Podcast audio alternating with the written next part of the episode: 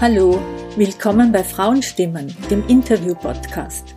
In diesem Teil des Interviews mit Sonja hört ihr, wie es ist, als Ösi in Deutschland zu studieren, warum ihr Blogbeitrag mit der BIM durch Währing ein kleiner Liebesbeweis an ihren Heimatbezirk ist und wieso ihr dieser hilft, den deutschen FreundInnen Wien zu erklären.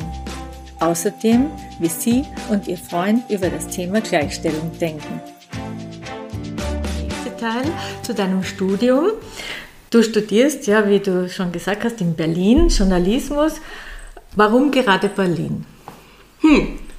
Ich wollte, nachdem ich von meiner Reise zurückgekommen bin, eigentlich ursprünglich gar nicht woanders studieren. Es war was, was mich grundsätzlich schon seit meiner Kindheit interessiert hat, aber es war kein, kein Land oder keine Stadt da, wo ich konkret mir das hätte vorstellen können.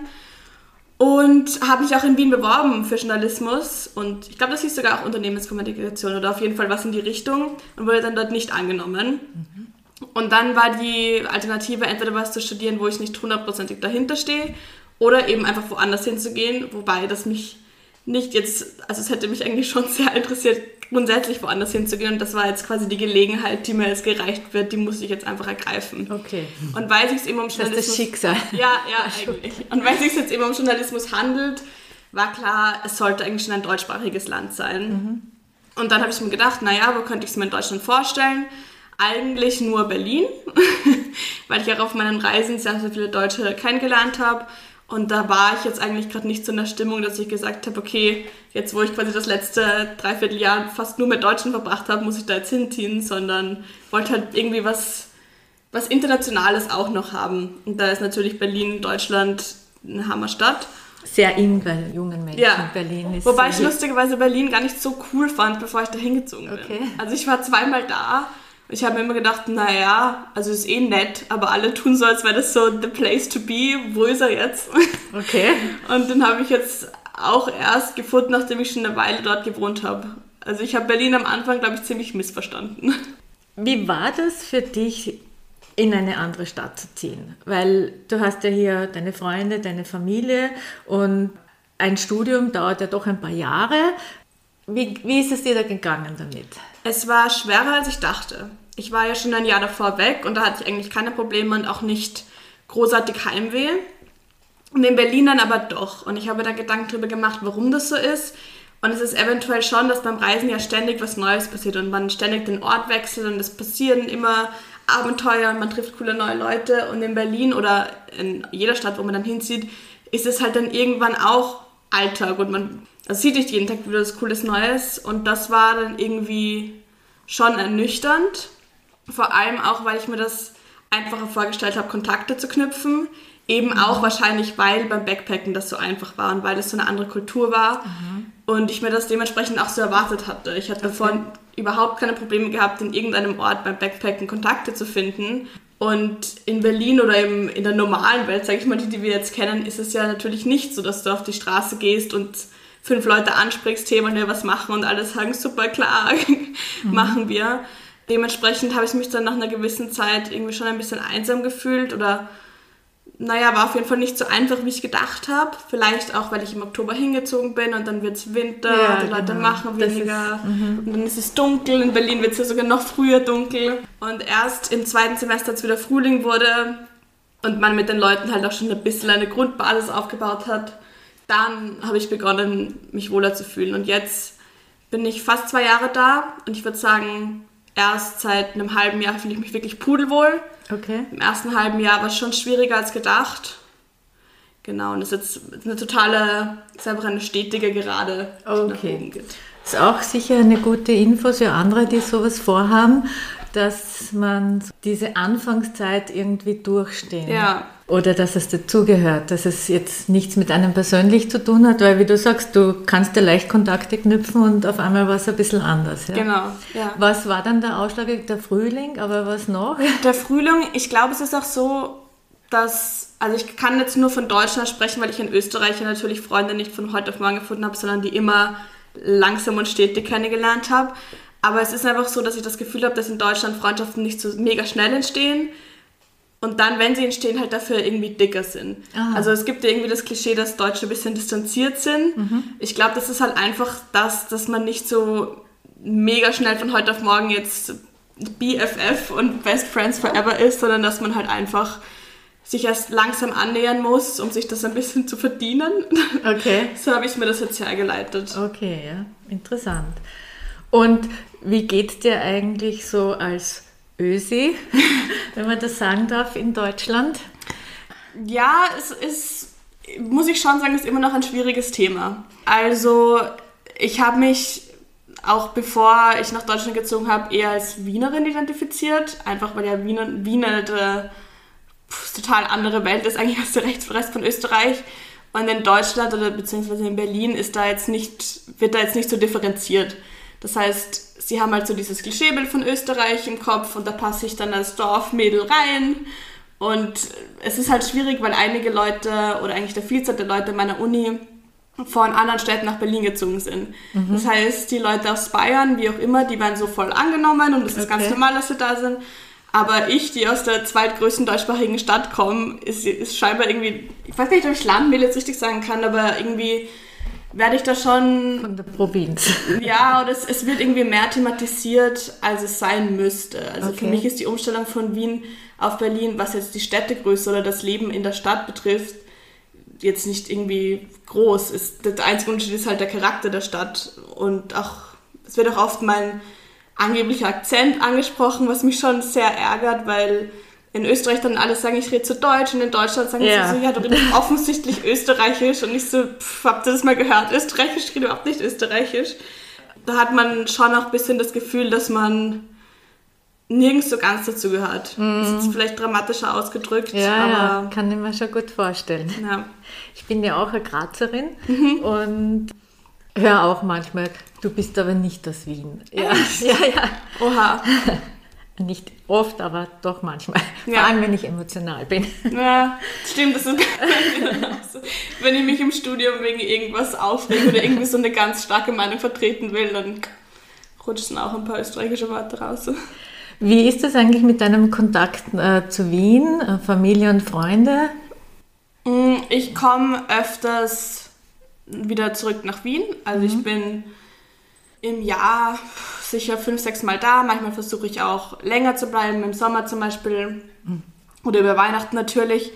Das geht eigentlich ganz gut. Ich muss sagen, so jetzt in der Corona-Krise hatte ich nicht das Gefühl, dass ich weniger Kontakt mit Wien hatte, weil ich natürlich nicht rüberfliegen konnte, sondern mehr, weil man einfach geskypt hat und gezoomt und das war jetzt für alle total normal und das haben die auch quasi mit ihren Wiener Freunden gemacht. Und da war ich wieder voll dabei, das hat mich sehr gefreut. Und sonst telefoniere ich viel mit Familie und Freunden. Es haben mich auch schon öfters Freunde und Familie besucht natürlich. Und das ist was, was ich auch sehr genieße, weil du halt dann wirklich zwei Tage total die Zeit zu zweit genießen kannst oder zu mehr und du die, die volle Aufmerksamkeit hast. Es ist zwar nicht so oft, aber dafür intensiv. Ja, dafür halt ja. totale Quality Time. Genau. Und dann kannst du quasi fünfmal für zwei Stunden Kaffee trinken gehen. Das ist dann quasi das gleiche wie zwei Tage Ja. komprimiert. Genau. Das ist fein, ja. Du hast ja auch auf deinem Blog, habe ich gesehen, ein Beitrag ist in der BIM durch Währing. Und ich habe mir das durchgelesen und ich finde, das ist eine kleine Liebeserklärung an deinen Heimatbezirk, wenn ich das so sagen darf. Ist das richtig? Ja, ja. Also es ist lustig, wenn ich, das habe ich früher gar nicht so wahrgenommen, dass mein Kosmos Währing quasi ist. Ja. Ähm, und jetzt immer, wenn ich deutschen Freunden Wien erklären will, Okay. dann, dann muss man das ja irgendwie so differenziert sehen und dann so beschreiben, so ja, das ist Wien, aber ja, die meisten meiner Freunde wohnen quasi zehn Minuten von mir entfernt. Stimmt, und ja. So ist das halt in Währing und dass man also das ist halt in Berlin, in Berlin gibt es zwar auch ein, so eine total große Viertelkultur, aber hier ist es ja quasi so, also man bezieht sich halt total auf Währing, so die Identität ist ja auch auf, Stimmt, das, ja, auf den ja. Bezirk. Also doch Dorf, ne? Ja, das stimmt. Gut. Wie bist du eigentlich mit deinem Studium zufrieden? Ja, es gefällt mir gut. Also ich will auf jeden Fall weiter in die journalistische Richtung gehen. Finde ich eigentlich eh überraschend, dass ich das seit so vielen Jahren machen will und jetzt immer noch total leidenschaftlich dabei bin. Jetzt habe ich das vierte Semester fertig, fast fertig. Und ja, bin immer noch begeistert dabei. Ja, das ist eine gute Überleitung jetzt vielleicht gleich auf unser drittes Thema, und zwar das Berufsthema.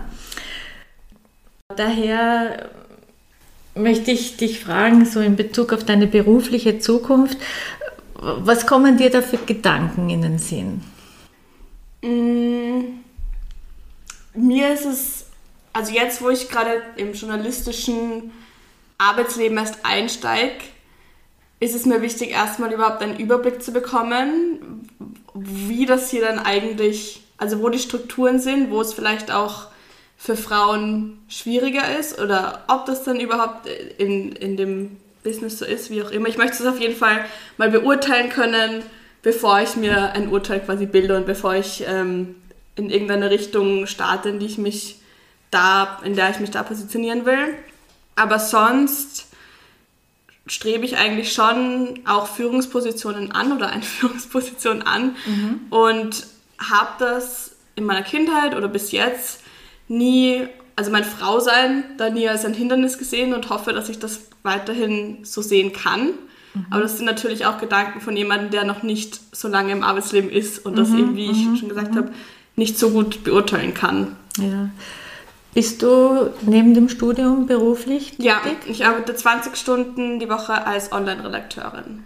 Es sind sehr viele Frauen im Journalistisch, studieren Journalismus mhm. oder beziehungsweise im journalistischen Bereich tätig und junge Frauen haben natürlich den Vorteil, dass sie sich sehr gut auskennen mit Internet und mhm. Social Media und so. Das ist natürlich wieder eine Möglichkeit, da vielleicht ein bisschen einen Vorteil zu haben, ja. würde ich sagen. Ja? Bei uns im Studium merkt man das auch total. Wir sind, glaube ich, 23 Leute, also wir sind ein Fachhochschulstudium, deswegen eine kleine Klasse.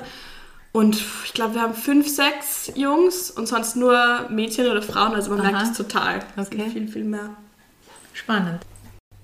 Um wieder auf das Thema Gleichstellung zu kommen, mich würde interessieren, wie denkst du als junge Frau eigentlich über das Thema?